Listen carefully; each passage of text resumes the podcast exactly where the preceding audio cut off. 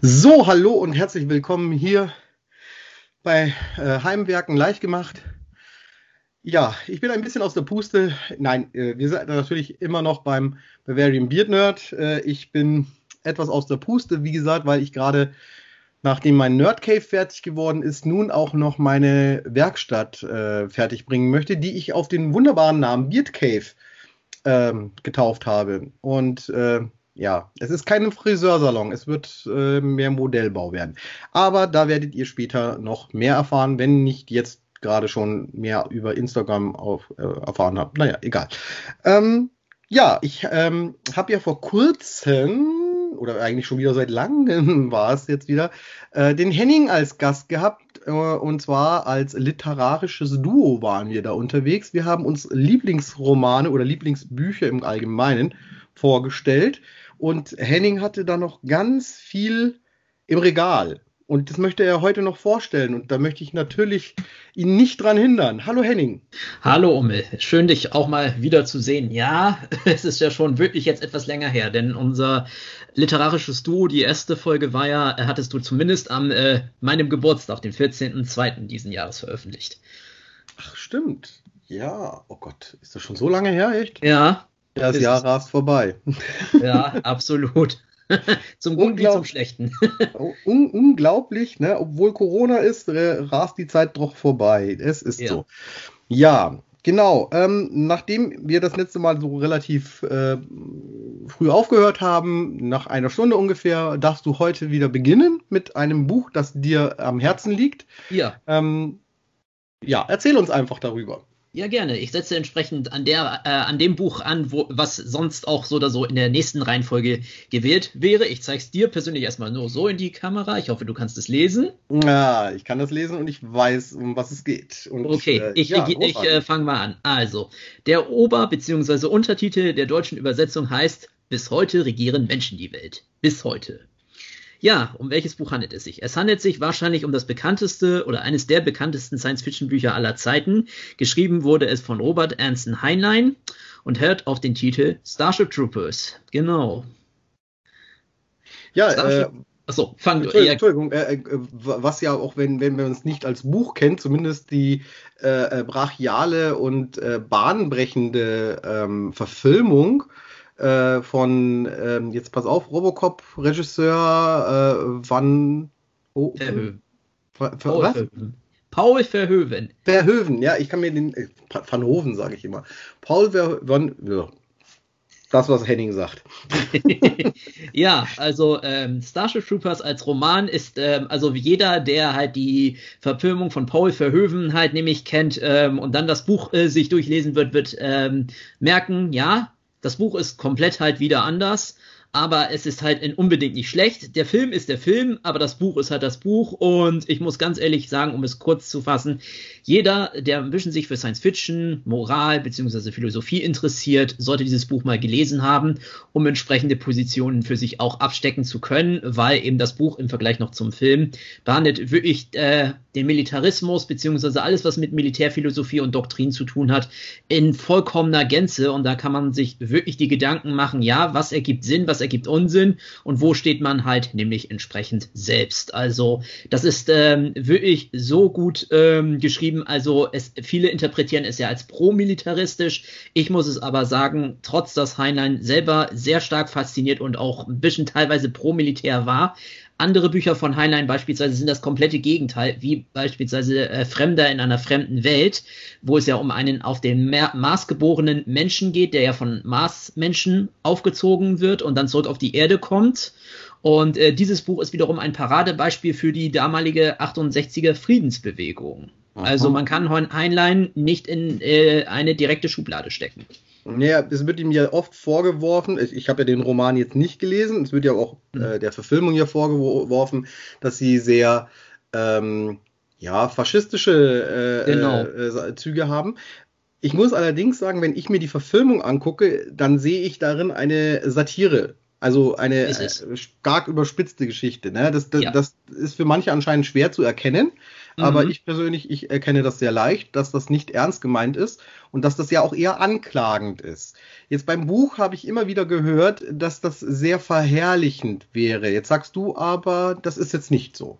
Nee, ich persönlich sehe es nämlich persönlich nicht so, weil ich bin ja jemand auch, der ja entsprechend eins Zivildienst leisten wollte, es aber nicht konnte und Wehrdienst so oder so nicht. Und trotzdem muss ich wirklich sagen, ich beschäftige mich trotzdem mit dem Geist des Militärs äh, so oder so. Aber ich kann äh, wirklich sagen, wenn ich immer Starship Troopers lese, weiß ich persönlich, meine Entscheidung, das zu tun, was ich tun wollte, war richtig. Und jeder, der persönlich meint, es anders zu tun, ist auch in Ordnung. Aber ich finde ähm, trotzdem, jeder Interessierte sollte sich dieses Buch mal durchgelesen haben und wirklich darüber nachdenken, weil halt eben dieses Buch ist wirklich, ähm, also es besitzt natürlich Spannung und auch ein bisschen Action, das ist richtig, mhm. aber es geht eben mehr halt um ähm, wirklich die äh, Kriegsphilosophie ähm, im Westen, beziehungsweise die Kriegsphilosophie des Menschen grundsätzlich gesprochen. Und da finde ich, weil es ja leider ein essentieller Teil des Menschen grundsätzlich ist, den wir ja nicht abstellen können, mhm finde ich, sollte jeder wirklich ähm, so offenen Gedankens wirklich das nämlich bleiben und jeder, sage ich ja, der es durchliest, wird entweder merken, ja, entweder meine Position ist richtig oder ja, der Heinlein hat auch in der einen oder anderen Stelle vielleicht recht, vielleicht muss ich da selber auch mal entsprechend mal ein bisschen selber über mich und andere auch mal nachdenken, weil eine Lösung selber, so hatte ich das Buch immer in Erinnerung, hatte er persönlich so nicht äh, parat gelegt. Die Entscheidung fällt der Leser für sich. Mhm. Ja, das finde ich aber gut. Das, das sind immer so Sachen, die finde ich jetzt persönlich äh, bei Büchern immer toll, wenn dann einem selber überlassen wird, wie ist es denn denn? Also äh, ähm, äh, ich erinnere noch, glaube ich, ich habe ja äh, A Clockwork Orange auch vorgestellt gehabt, wo ja, man ja genau, auch quasi ähm, ja darüber dann auch quasi am Schluss des Buches ja auch überlegt, ja, hm, hat er sich jetzt selber geändert oder hm, hat er sich nicht geändert. Naja, ähm, nochmal auf Starship Troopers zu kommen, äh, weil du das, das jetzt schon schön erzählt hast mit deinem äh, Zivildienst. Ähm, ich habe ja den Zivildienst geleistet. Ja, mhm. Und äh, ich hatte einen Kumpel und der war ein absoluter Fan von eben solchen Geschichten und der hatte unter anderem, glaube ich, auch das Buch in seinem Regal drin stehen. Und wir haben uns sehr oft über diese äh, Geschichte von Star, Starship Troopers, oh Gott, heute habe ich aber wieder eine Sprache drauf, Starship, ne? Starship Troopers, ähm, weil die ja, äh, ja sehr äh, weil, wie gesagt, das Ganze ist ja sehr faschistisch äh, aufgezogen. Mhm. Ähm, dann gibt es ja eben diese, ähm, so Mutanten sind das oder so, wie werden die denn auch mal bezeichnet? Die, wo so sind, so, ja, wo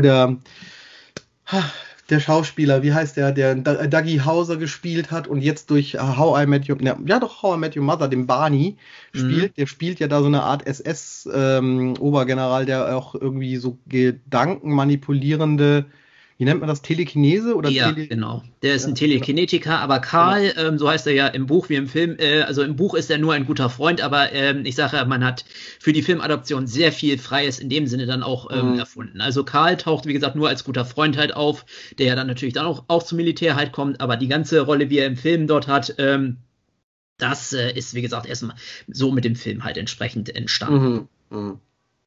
Ja, also äh, wie gesagt, also auf jeden Fall ein sehr interessantes Buch und äh, sehr interessante Geschichte. Es gibt, glaube ich, sogar auch in Deutschland äh, eine Cosplay-Gruppe, die Starship Troopers sich ähm, gewidmet haben.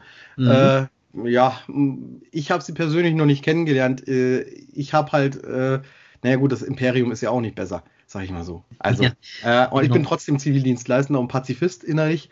Äh, mhm. Äh, also, man muss auch immer unterscheiden zwischen Fiktion und Realität und ich finde, man kann das äh, auf der bösen Seite in der Fiktion kann man ja gerne mal sein. Macht ja auch Spaß. Natürlich, absolut. Und ich möchte noch eines nämlich sagen, es gibt natürlich, also äh, Paul Verhoevens äh, äh, Verfilmung ist ähm, zwar die erste Hollywood-Verfilmung des Stoffes, aber sie ist natürlich nicht die allererste Verfilmung. Die erste oh, Verfilmung kam ja als Anime 1988 in Japan raus.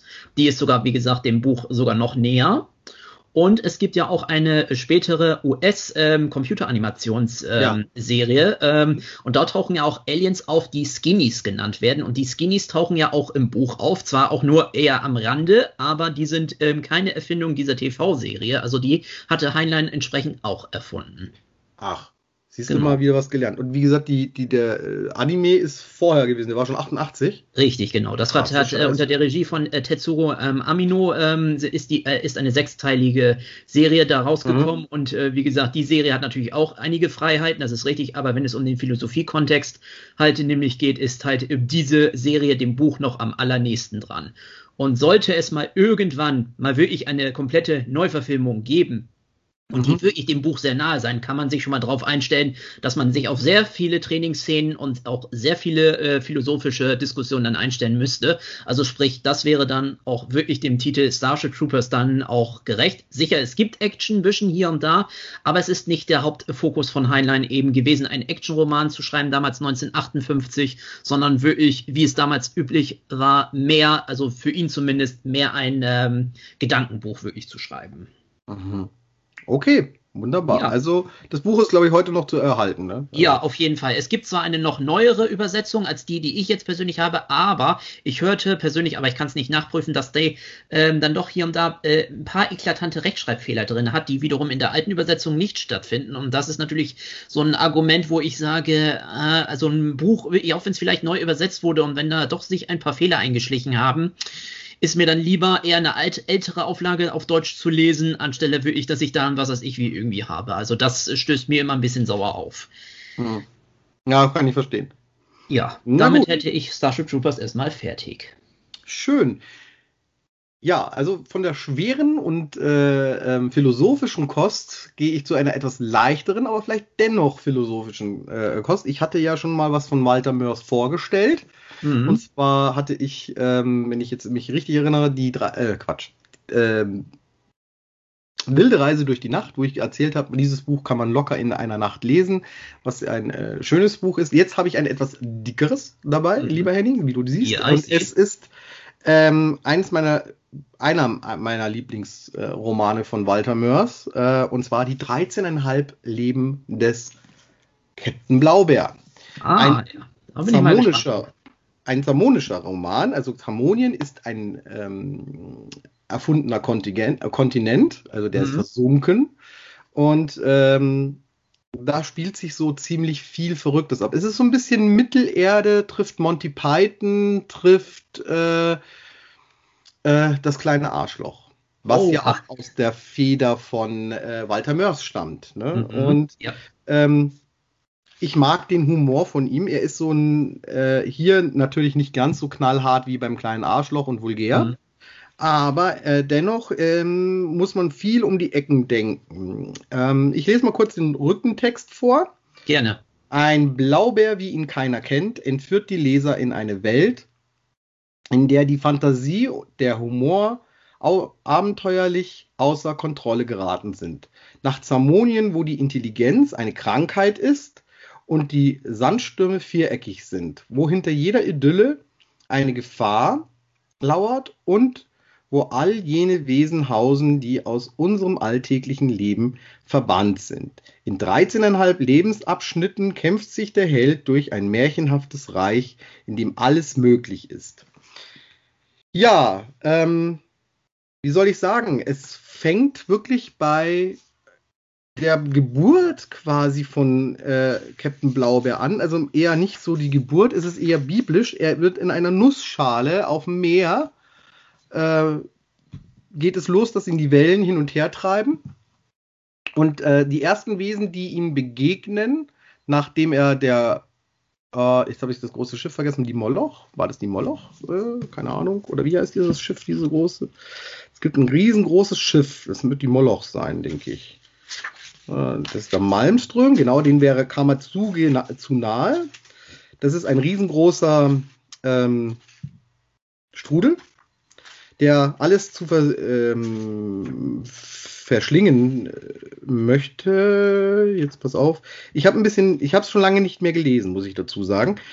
Ähm, es ist auf jeden Fall so, es kommen Zwergpiraten vor. Zwergpiraten, äh, die finden quasi den Captain Blaubeer als Kind er ist so klein wie sie, äh, weil er ja in der Nussschale ja auch ausgesetzt worden ist. Und ähm, ja, sie ziehen ihn halt so weit auf, bis er halt zu groß wird auf dem Schiff. Und dann ist sein erstes Leben als Zwergpirat ist dann vorbei. Und dann beginnt er äh, auf der kulinarischen Insel sein zweites Leben. Äh, die kulinarische Insel ist nicht das, was es scheint. Ähm, er wird dann später äh, gerettet von einem äh, Peridactylus, der äh, sozusagen ähm, den tollen Namen Deus Ex Machina hat. Eine kleine Anspielung darauf, dass er quasi ähm, bei Blaubeer wird ja wirklich kurz unaus, also unausweichlich, ähm, bevor er äh, stirbt, gerettet. Und es ist eigentlich keine andere Möglichkeit, dass halt äh, irgendeine göttliche Fügung retten könnte. Sonst, also sonst hätte er keine Chance. Und dann taucht Deus Ex Machina auf. Und äh, da ist, das ist ja diese Anspielung auf, ähm, ich weiß nicht, ob das Homer war oder irgendwie, keine Ahnung, also irgendein so ein griechischer äh, Schreiberling, der hat auch immer dann äh, einen Gott mal so auftauchen lassen, wenn für die Helden komplett aussichtslos war. Und ein Kritiker hat gemeint, das ist der Deus Ex Machina, also der Gott aus der Maschine, den er da auftauchen lässt. Was ja heutzutage in manchen Fantasy-Filmen auch immer noch so ist. Ne? Es taucht ja auch plötzlich irgendwas auf, ne? seien es jetzt Riesenadler, ne? bei Herr der Ringe mhm. zum Beispiel und da ist es auch so. Und äh, wie gesagt, mit denen geht er dann weiter und es, es wird immer verrückter und immer toller und die Geschichten werden immer länger. Also die, die ersten Kapitel sind relativ kurz. Ähm, man muss viel lachen. Man kann viel lachen, man darf viel lachen. Es ist aber auch viel Gruseliges dabei und es ist auch viel ähm, äh, Unheimliches dabei und äh, es geht teilweise sehr ins Philosophische wieder. Also gerade mit Deus Ex Machina wird er sehr philosophisch. Dann auch mit dem Aidet. Äh, ich habe den Namen jetzt, äh, äh, Professor Abdul Nachtigaller heißt der, genau. Der hat, äh, glaube ich, 13 Gehirne oder 7 Gehirne, ich weiß es nicht mehr. Irgendwie ganz viele Gehirne hat der. Und der schreibt auch immer wieder zwischendrin ähm, aus dem Lexikon der erklärungsbedürftigen Wunder, Daseinsformen und Phänomene Zamoniens und Umgebung. Weil so verrückt manchmal die Geschichten sind, dass es dann zu einer Lexikon-Erklärung braucht. Da werden dann die Figuren quasi ähm, erklärt. Ne? Also vom Doktor, Professor, Professor Dr. Abdul Nachtigaller heißt er. Und ähm, es kommt zum Beispiel ein GIMP vor. Äh, ich äh, zitiere mal ganz kurz. Biologisch etwas unzugängliche Umschreibung der tiefzarmonischen Blauspitzkaktee, die ausschließlich in bestimmten Regionen der süßen Wüste gedeiht. Nur mal so. Also es wird, es wird sehr, ähm, also es, es, gibt unglaublich tolle Orte. Es gibt, äh, wie gesagt, die süße Wüste. Es gibt die Nachtschule. Ne? Also es gibt ja eine Abendschule, also gibt es auch eine Nachtschule. Die wird von Dr. Professor Abdul Nachtigaller geleitet und er nimmt nur besondere Lebewesen auf. Ne? Und der Blaubär ist als einziger blauer Bär, ist er was Besonderes. Mhm. Ja, und ähm, das Buch gipfelt natürlich ein Dramatic Climax, wo alle irgendwelchen verrückten äh, Geschichten, die so passiert sind, doch dann nochmal zu einem Ziel kommen. Also es ist ah. alles irgendwo wichtig. Also es ist nicht nur, dass eine Geschichte nach der anderen erzählt wird. Am Schluss, im letzten Kapitel, führen alle Fäden irgendwie zusammen und alle Erfahrungen, die er gemacht hat, helfen ihm. Mhm. Sehr es schön. Wirklich unglaublich gut geschrieben. Es ist super lustig. Es ist ein dicker Wälzer. Man muss sie, es sind tolle Zeichnungen mit dabei. Es sind Karten mit dabei. Es ist ein bisschen Tolkien für Leute mit Humor, sage ich. Ja, ist doch nicht schlecht. Freut ja. mich für dich. Wunderbar. Gut, also zu meiner etwas leichteren, lustigeren Kost. Jetzt bin ich gespannt, was du uns wieder kredierst. Äh, genau. Äh, kredenzst. kredierst. Ach, ich sollte. Diesmal erstmal in die Kamera. Äh, ich habe mich jetzt komplett verlesen. Es tut mir leid. Aber ja, ich kann es jetzt, ich habe es jetzt richtig gelesen. Okay. okay. Alle anderen also. können sich jetzt dann ausmalen, was ich da außersehen gelesen habe. Ja. Ja. ja. ja. Also, ich lese erstmal den hinteren Klappentext vor. Was dort im Ozean versank, war kein schattenhaftes, legendäres Atlantis, sondern ein moderner, mächtiger Industriestaat. Ein großes Inselreich, das vor dem Ansturm einer gewaltigen Kraft im Inneren unseres Planeten auseinanderbrach und schließlich hinabsank in die Tiefe des Meeres. Ja, mit diesen Worten ähm, auf dem äh, Klappentext hinten wird Sakyo Komatsus Japan sinkt von 1973 eingeläutet. Dieser Roman ist einer der wichtigsten und erfolgreichsten japanischen Science-Fiction-Romane, die es überhaupt je gab. Sakio Komatsu ist ja auch der japanische Science-Fiction-Schriftsteller, der im Westen überhaupt Bekanntheitsgrad hatte. Ja, und worum geht's in Japan sinkt? genau, der Titel ist Programm. Aber neben der Katastrophe an sich ist es auch eine Auseinandersetzung, zwar am Beispiele Japans, aber was ist, wenn das Land, auf dem wir leben, wirklich von der Natur an sich zurückgeholt wird? Unwiderruflich. Sprich, unsere liebe Flüchtlingsthematik, die uns ja auch eine gewisse Zeit lang beschäftigt hat, ähm, kommt da hier eine neue Dimension zustande, weil was ist, wenn das Land, wie ich schon gerade sagte, auf dem man lebt, nicht mehr bewohnbar ist? Und man wirklich in andere Länder wirklich gehen muss, wo noch entsprechend Landmasse als solche Verfügbarkeit nämlich ist. Mhm. Da ähm, wollte ich nur nämlich sagen, dieses sehr politische Science-Fiction-Buch ist äh, zwar auch in englischer Sprache erschienen und dass diese Übersetzung, die ich habe, basiert leider auch nur auf der englischen Übersetzung und diese englische Übersetzung wurde leider, warum auch immer, mein gutes Drittel gekürzt, weil natürlich es sich hier um den japanischen Fokus handelt, weil man ja natürlich hier in diesem Roman erfährt, beziehungsweise was macht es aus, ähm, wirklich, wenn man die, äh, was bedeutet Identität? Also nationale Identität als auch persönliche Identität. Und das wird neben dieser eigentlichen Katastrophe halt wirklich sehr gut hier nämlich behandelt. Und ähm, der Film, also hier, nein, dieses Buch wurde ja auch schon häufiger verfilmt. Einmal 1973, der hier auch in Deutschland erschienen ist, dann das Remake von 2006 und dann gibt es noch innerhalb Japans entsprechend eine große TV-Serie und auch eine wiederum Anime-TV-Serie, die bei Netflix äh, letztens angelaufen ist. Und äh, demnächst gibt es in Japan nochmal eine Real-TV-Serie ähm, zu dem Thema. Ja, und ich kann nur persönlich sagen, jeder, ähm, der sich für Science Fiction interessiert, beziehungsweise wirklich mal diese Gedanken weiterdenken möchte, ja, was passiert wirklich, ähm, wenn die Natur so dermaßen zurückschlägt, ähm, dass wir nichts dessen wirklich machen können oder nur die Natur zu einem gewissen Grad zwar bremsen können, aber die Katastrophe als solche ähm, nur zu einem Teil aufhalten können, was das mit uns halt eben Menschen macht. Mhm. Also, äh, wie gesagt, das ist jetzt wieder sehr, sehr schwere Kost, würde ich jetzt persönlich sagen. Es geht. Also, ich sage ich mal, für jemanden Unbedarften, äh, sage ich mal, kann es sehr schwer sein, ja. Aber, ja. sage ich mal, wenn man einen offenen Geist hat und wenn man erstmal wirklich vollkommen unbe, ähm, un, ähm, ja, wie soll ich sagen, denn unvoreingenommen ist, ähm, geht das eigentlich sehr gut von der Hand. Mhm. Ähm, Jetzt habe ich nicht ganz mitbekommen, aus welchem Jahr stammt das Buch? Äh, das Buch wurde in Japan zu, äh, zu, äh, erst veröffentlicht im Jahre 1973. Neu Sakio Komatsu hat 1964 damit angefangen zu schreiben und er hat es 1973 fertiggestellt und dann veröffentlicht. Mhm.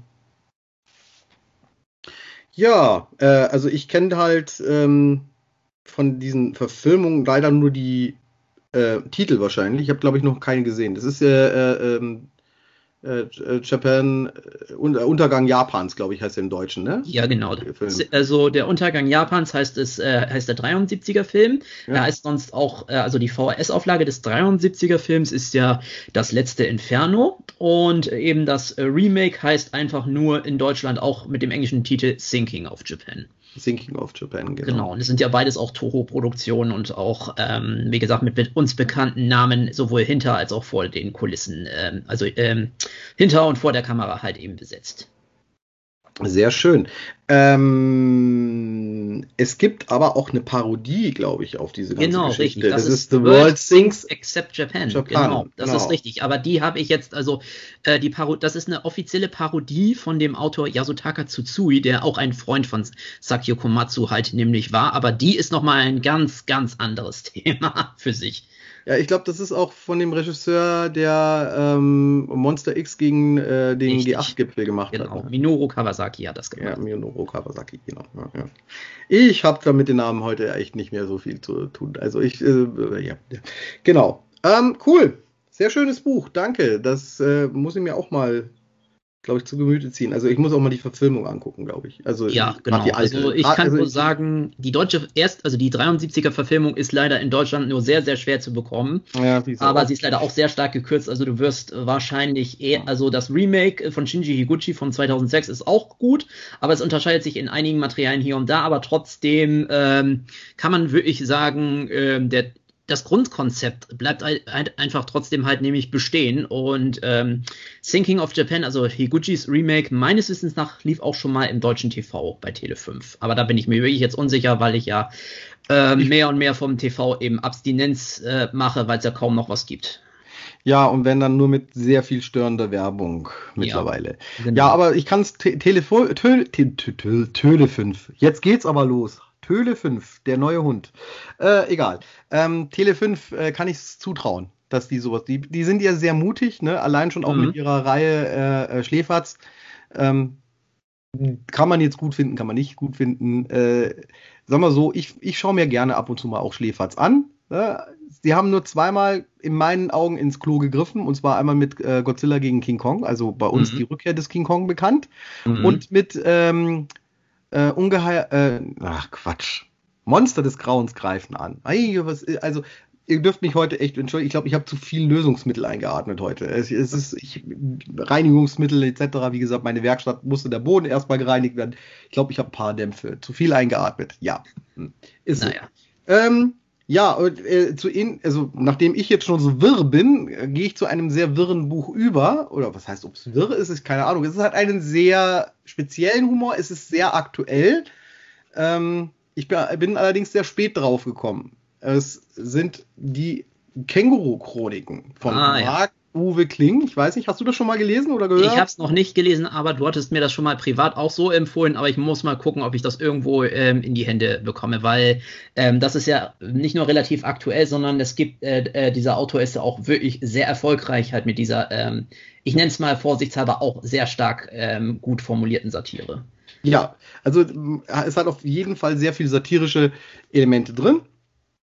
Worum geht es, äh, für den, der es noch nie gehört hat? Also Marc-Uwe Kling ist ein Kleinkünstler, der auch quasi äh, von sich selber schreibt in diesem Buch und äh, er hat plötzlich einen neuen Nachbarn. Es klingelt an der Tür und es ist ein Känguru vor der Haustür, also vor seiner Wohnungstür und äh, fragt ihn, ob er, ob es ihm Eier leihen kann, weil er wollte Eierkuchen machen und hat vergessen Eier zu kaufen. Und äh, ja, er leiht sich dann quasi äh, fast den halben Hausstand, bis er dann auf den Idee kommt, naja, er hat ja nicht mal einen Herd und ist dann halt bei ihm äh, in der Wohnung drin und äh, sie machen zusammen Eierkuchen, gefüllt mit Hackfleisch, das er auch noch schnell besorgt. Ähm, ja, das Känguru ist ein Kommunist.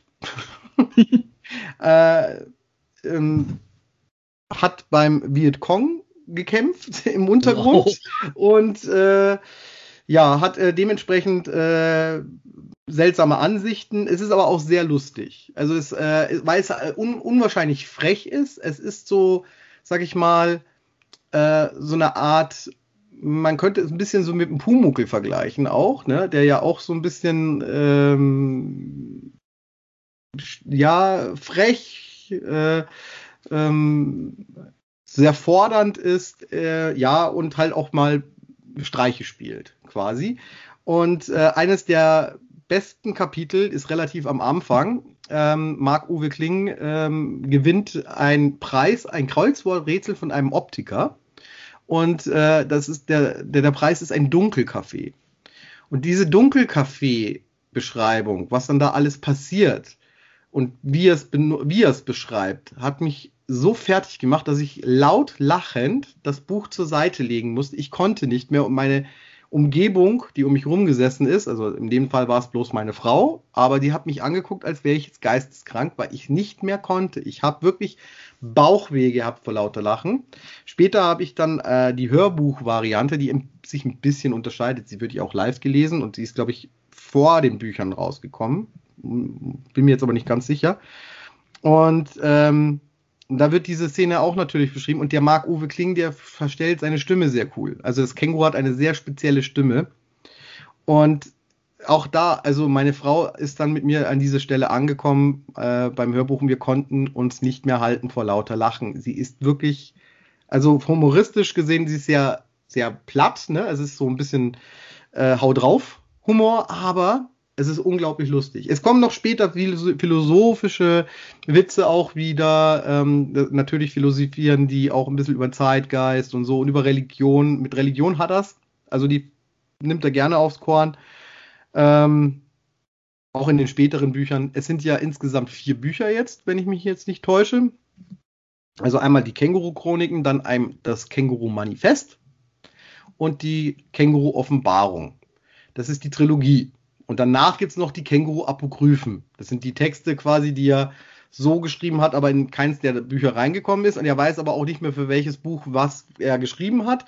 Und äh, deswegen heißt es auch nicht ähm, die Känguru-Apokryphen in chronologischer Reihenfolge, sondern das chronologisch wurde durchgestrichen und heißt nur in Reihenfolge. Und es ist aber auch so ein bisschen so ein roter Faden drin in manchen Geschichten, aber es springt auch sehr, sehr hin und her dann, das, die Känguru-Apokryphen. Die sind aber auch sehr zu empfehlen. Also ich kann alle, alle äh, vier Bücher kann ich auf jeden Fall empfehlen. Es ist was schön auch für unterwegs ist zum Lesen, weil halt sehr kurze Kapitel. Ähm, immer sehr in sich abgeschlossen. Äh, ja, ich finde es toll. Ich mag's ähm, total. Äh, man, muss, man muss sich auf den Humor einlassen, sage ich ganz offen. Aber ja. jeder, der, jeder, der das kennt, wird mich verstehen, dass ich dieses Buch sehr toll finde. Äh, es kommt auch unter anderem äh, viel äh, Anspielung auf Star Wars, weil Mark Uwe Kling Star Wars Fan ist und ähm, das Känguru äh, macht es so ein bisschen lächerlich dann auch. Ja. Ah ja, okay.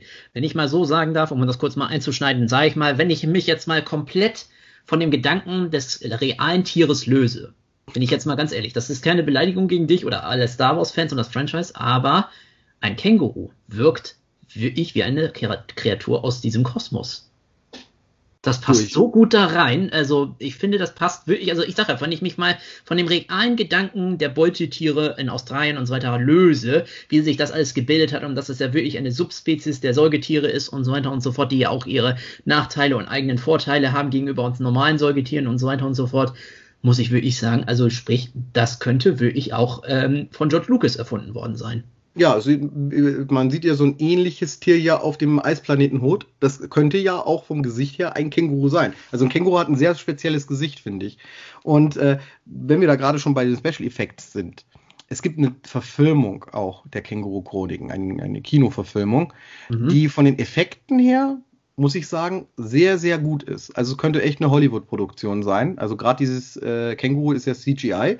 Mhm. Äh, ist großartig gemacht, gefällt mir sehr gut. Also ich bin kein großer Fan von CGI, aber wenn es gut gemacht ist, warum nicht? Genau. Ähm, mein Problem mit der Verfilmung ist halt, sie ist natürlich extrem gekürzt. Es ist viel neu äh, interpretiert worden, aber es ist alles aus der Feder von Marc Uwe Kling, also das Drehbuch. Mhm. Was ich jetzt dann persönlich auch wieder in Ordnung finde, weil es heißt, äh, dass äh, er da quasi also dahinter steht, dass das so geändert ist man muss halt dazu sagen, Buch und Film sind unterschiedliche Medien und ähm, deswegen ist es sehr, sehr schwierig, sowas äh, zu verfilmen, weil äh, du hast natürlich die Vorstellungskraft der Leser, der Fans, die musst du auch befriedigen und das äh, schafft er, in vielen Szenen schafft er das, aber es ist halt einfach, wie gesagt, äh, viel Zeug auch dabei und weggelassen worden, wo viele gesagt haben, oh, schade, warum denn? Und aber wie gesagt, ich kann damit ganz gut leben. Man muss es halt getrennt voneinander betrachten. Ich kann es nur empfehlen. Man kann es auf äh, Streaming-Dienst angucken. Mehr empfehlen tue ich trotzdem die Bücher und die Hörbücher für diejenigen, wo sagen, nee, ich möchte jetzt nicht lesen, ich möchte lieber was hören, so gemütlich mal. Allein durch seine Stimmakrobatik, die er hat. Ja, also äh, die ganzen verschiedenen Figuren. Er macht äh, zum Beispiel auch Hertha. Es ist eine Wirt, äh, Wirtin äh, in Berlin. Also es spielt auch wieder mal in Berlin das Ganze. Ähm, und Hertha äh, hat halt so diesen, diese typische Berliner Schnauze, die ich jetzt nicht annähernd wahrscheinlich nachmachen kann, aber es gibt mal einen Spruch, der sagt, du denkst wohl, äh, du bist hart, aber ich bin härter. Irgendwie so in der Richtung. Also so mhm. Wortwitz. Und die Hertha, ähm, ja, die ist, das, das ist so eine, so kann ich mir eine Berliner Wirtin vorstellen. Also so wie, wie er die beschreibt und auch äh, diese, Gespräche, die da in dieser Kneipe immer wieder stattfinden, kann ich mir vorstellen, dass das so in Berlin täglich passiert. Oder nicht täglich, aber wöchentlich mal, ne? Irgendwie. Ja. Ja, also er, er spielt auch viel mit verschiedenen Arten äh, der Erzählung. Also er meistens ist es ja die Präsenzzeit, wo er macht, aber er macht dann auch mal ich glaube, er geht dann verschiedene äh, Zeiten durch, mal in einem Ding und aus verschiedenen Blickwinkeln beschreibt er dann das Buch. Also es ist er, er, er, er ist sehr kreativ, muss man sagen. Genau. Ja, ist doch wunderbar.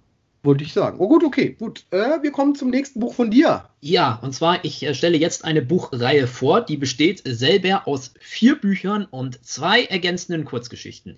Ich weiß, die meisten würden dann wiederum sagen, nee, es sind aber drei Kurzgeschichten. Ähm, die Sache ist die, ich stelle dir Dan Simmons ähm, die, den Hyperion-Kantos entsprechend vor.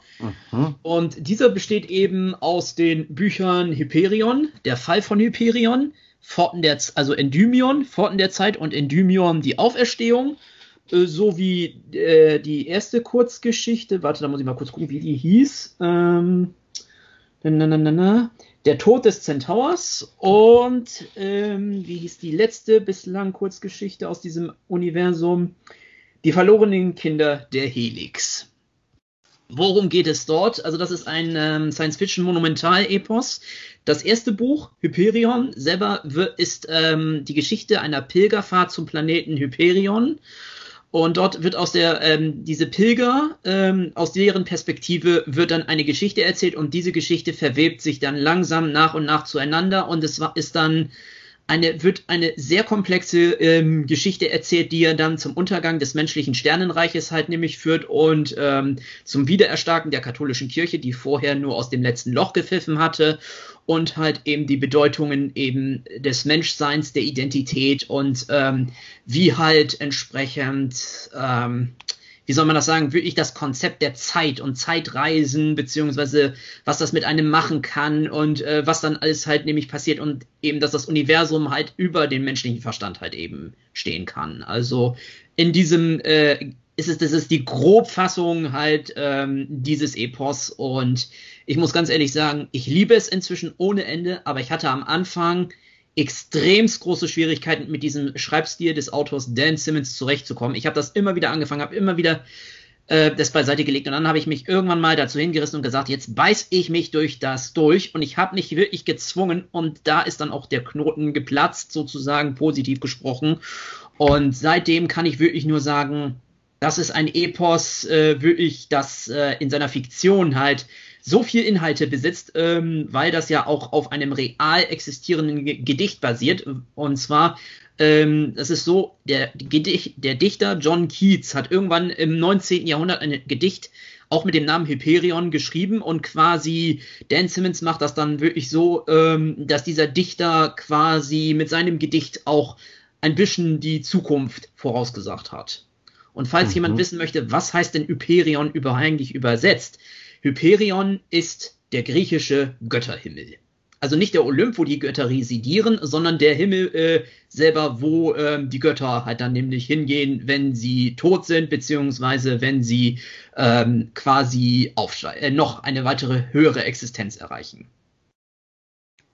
Okay. Das, das, ist sehr harter Stoff. Die, also die Gö Götter können, also ich, ich habe ja viel mit der griechischen und der römischen äh, äh, Mythologie ja zu tun gehabt, äh, äh dank Latein, die zwei Jahre, die ich hatte. Mhm. Und ähm, mir ist aber gar nicht aufgefallen, dass ach, die, die sind sterblich, die Götter? Also zumindest äh, laut Dan Simmons. Aha. Genau, weil entsprechend es gibt also der, das Hauptzentrum, ähm, der, also beziehungsweise einer der äh, Charaktere im Buch jetzt nicht von den Pilgern, also wie gesagt, ähm, bevor das also mit dem zweiten Buch wird das ja dann äh, nur noch eine eingehende Geschichte her, aber ähm, es gibt dort ein Ungeheuer namens Strike und das Strike selber stammt aus den Tiefen der Zeit. Und ähm, wie gesagt, eine der wohl heftigsten Geschichten der Pil eines der Pilger ist nämlich, dass, vor, dass leider entsprechend ein zweiter Holocaust leider passiert ist und äh, die mhm. Juden dann auf einen anderen Planeten gezogen sind. Und dann war es dann so, dass von einem ähm, jüdischen Wissenschaftler eine Tochter entsprechend äh, diese neunte Labyrinthwelt, mhm. Hyperion, dann erforschen möchte. Und leider passiert es dann so, dass sie dann einen sogenannten, also sie kriegt dann eine Art Zeitschock ab und dann altert sie rückwärts. Äh, so wie der Benjamin Button war das, oder? Ja, genau. Und, das, und äh, entsprechend der Vater, weil, wie gesagt, die wird ja immer jünger und jünger, also die wird dann auch körperlich kleiner, wohlgemerkt. Also die, mhm.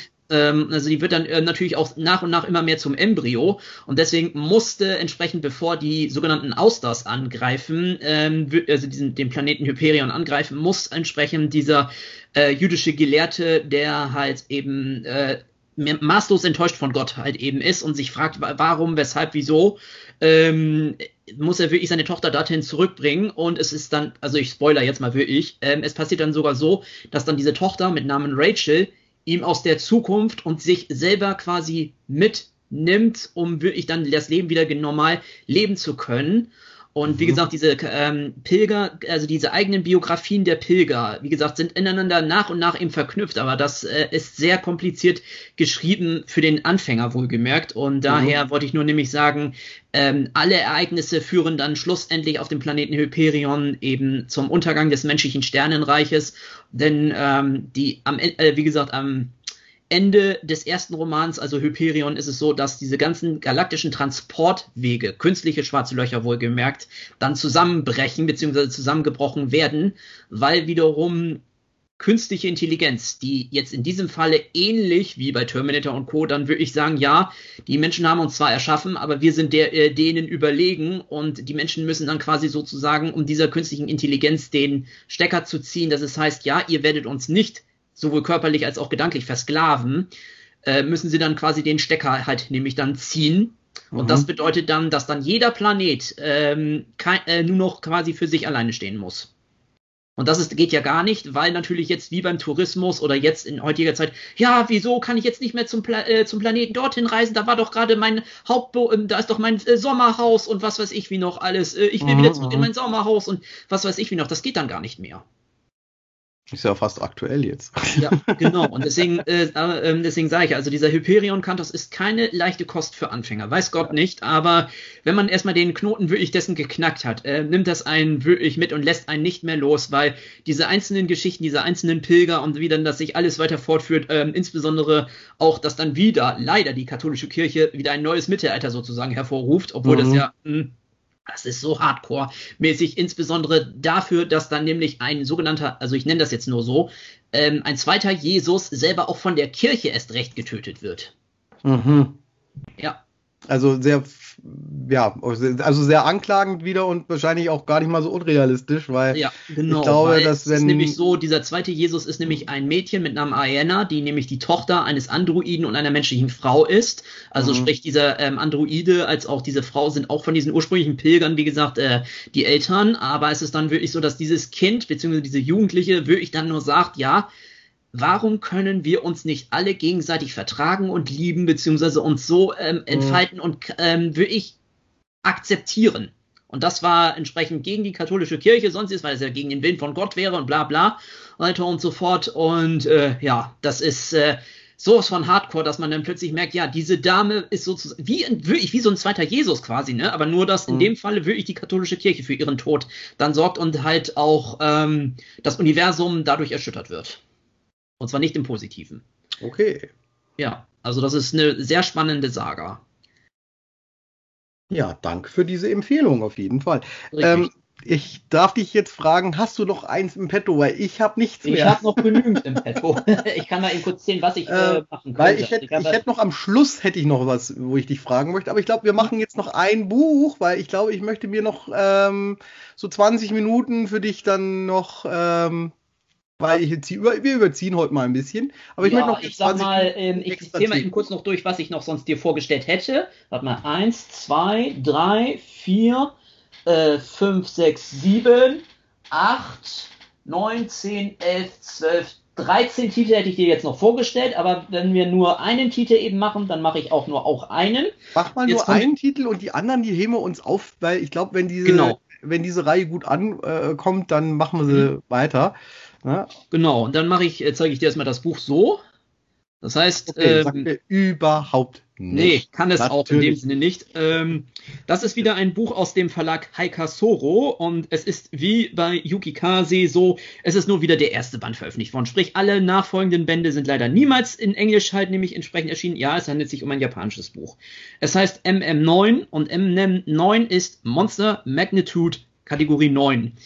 Worum geht es in diesen Kurzgeschichten, in dieser Kurzgeschichtensammlung besser gesagt, die ja auch dann sich nach und nach ähm, zusammenführen? Ja, es ist ein Kaiju-Roman, beziehungsweise eine Sammlung von Kaiju-Kurzgeschichten.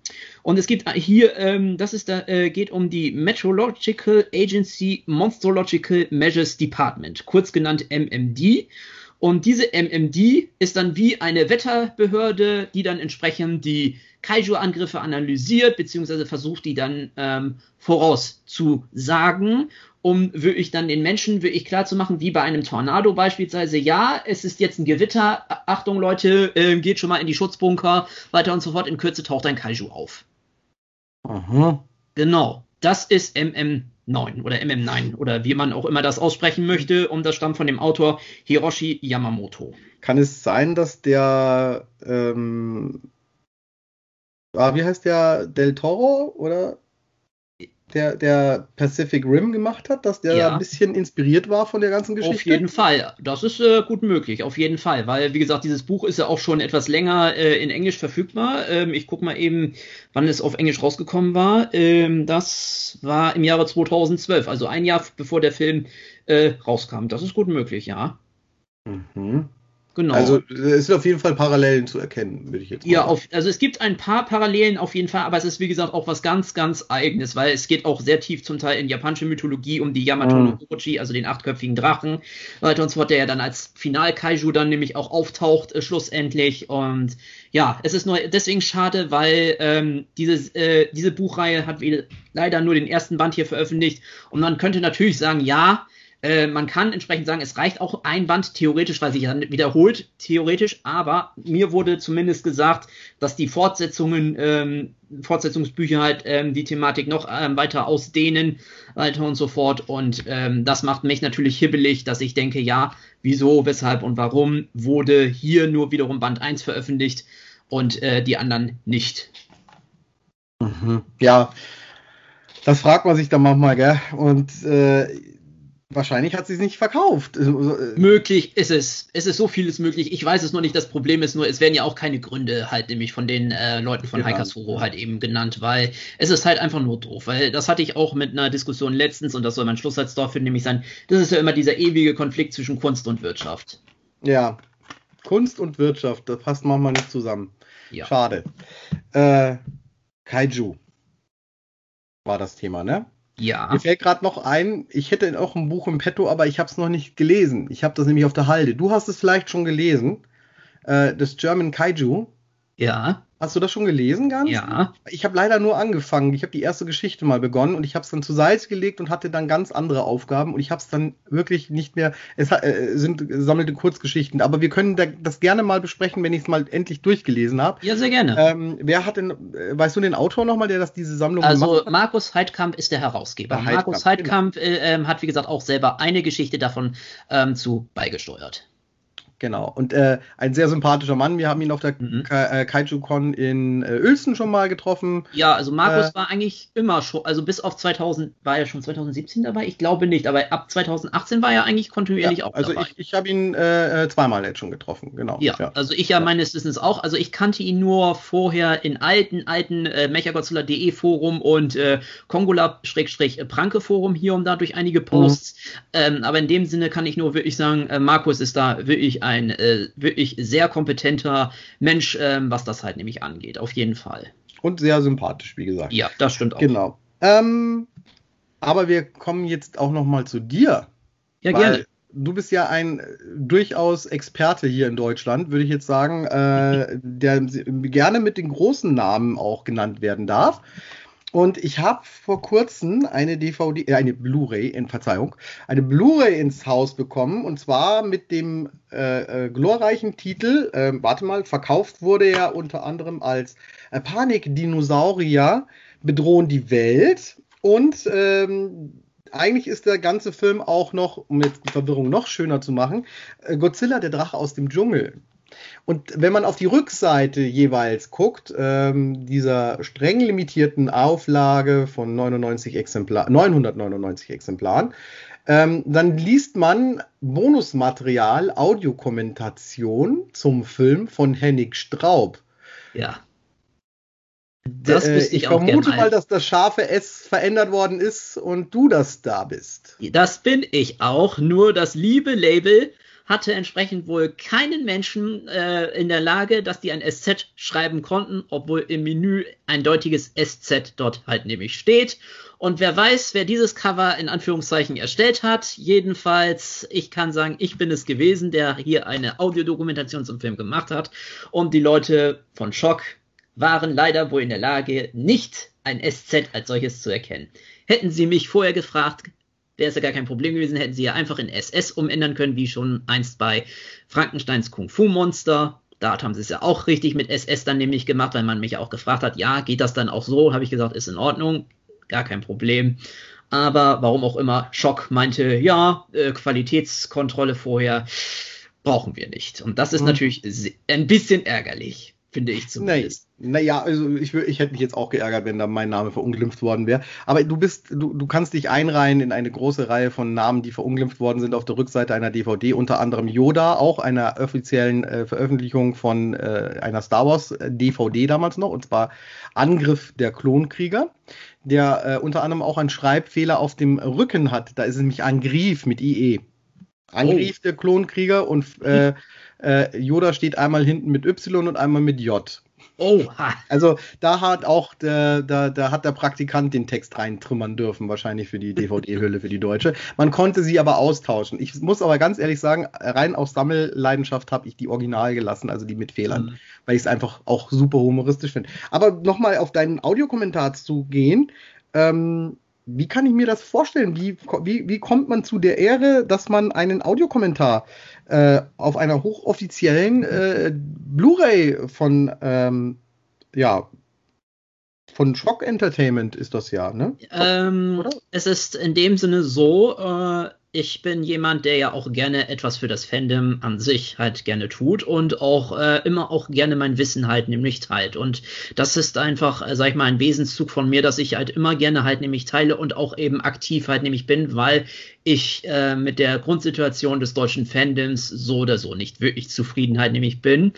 Ja, und so, ähm, sage ich mal, durch meine Anstrengungen auch ähm, wirklich da ein bisschen Veränderung in positiver Natur wirklich zu schaffen und auch äh, den Leuten wirklich etwas mehr auch, ähm, sag ich mal, einerseits ähm, Energie von mir abzugeben, sich ein bisschen intensiver mit der Sache zu beschäftigen und auch gleichzeitig äh, wirklich dann auch ähm, zu sagen, ja, das Fandom an sich, es bieten sich unterschiedliche Strömungen und auch zigtau äh, viele unterschiedliche Charaktere, was auch überhaupt gar kein Problem ist. Nur es könnte, sage ich mal, in gewissen Bereichen besser laufen. Und so kam eins halt eben zum anderen, dass ich auch darüber dann ähm, Kontakte halt knüpfen konnte, die dann wiederum weitere offizielle Kontakte, nämlich zu diesen Labels, nämlich haben und ich dann auch immer wieder anfrage, wenn etwas eventuell hinter den Kulissen Neues vielleicht auf den Markt kommen kann oder eine Neuveröffentlichung in dem Falle, mhm. dass ich dann frage, kann ich eventuell was dazu halt nämlich machen. Wenn ich aber wiederum keine Info dessen bekomme oder beziehungsweise die ähm, meinen, ja, wir brauchen das nicht, beziehungsweise das äh, lohnt sich nicht oder wie auch immer, dann kann ich natürlich auch nichts dessen daran ändern. Also, was ich interessant finde, es wird ja normalerweise immer beschrieben, äh, äh, Audiokommentar und hier steht ja. Audiodokumentation. Das heißt also, du gehst ja noch wahrscheinlich noch tiefer rein als ein Kommentar. Ja, also in dem Sinne kommentiere ich nicht, sondern ich berichte wirklich, wie der Film entstanden ist und wer da mitspielt und so weiter und so fort. Ja, das ist äh, dem Falle wirklich mehr, äh, wird, finde ich, mehr dem Charakter einer Dokumentation gerecht als eines Kommentars. Wenn ich sage Kommentar, das ist gut und das ist nicht so gut oder so, dann ist es ja Kommentar. Ich aber versuchte mich ja neutral zu halten, um zu erzählen, wie dieser Film entstanden ist und wer da mitgespielt hat beziehungsweise was alles zu dem Film geführt hat und wie sich mhm. was wie wo gestaltet hat. Also sehe ich darin mehr eine Audiodokumentation. Sehr schön. Ähm, Jetzt für alle, die zuhören und jetzt gar keine Ahnung haben, weil ich habe ja vorher den Titel vorgelesen und ich habe gesagt, jetzt um die Verwirrung nochmal perfekt zu machen. Also wie gesagt, also einmal heißt der Film in Deutschland Panik, Dinosaurier äh, erobern die Welt oder bedrohen die Welt, bedrohen, bedrohen die Welt, ja. bedrohen die Welt oder Godzilla, der Drache der aus dem Dschungel. Und es ist gar, gar kein Godzilla-Film. Es Richtig. ist nämlich ein Gamera-Film. Genau. Gamera ist für, für alle, wie gesagt, die jetzt meinen Podcast noch neu hören und noch nichts von Kaijus äh, gehört haben, ist eine atomare Riesenschildkröte aus Japan, die fliegen kann, die mehrere ja, äh, äh kindgere kindgerecht in Anführungszeichen ähm, äh, äh Filme in den bis, bis in die 80er hat, also vor die 80er. Der letzte war dann ein Best-of quasi. Da haben sie dann alles Gute von den letzten Filmen zusammengeschnitten. Also alle, alle Gegner quasi wurden dann äh, irgendwie verstrickt, äh, also mehr oder weniger gelungen, miteinander verknüpft, die Geschichte. Und es gibt eine High, äh, ich kann es mal so schlecht aussprechen, Heisei. Ja. Ähm, Reihe, also quasi ähm, von 1980 bis 99, die Heisei-Reihe ging von 1995 bis einschließlich 1999. 95, ja, genau.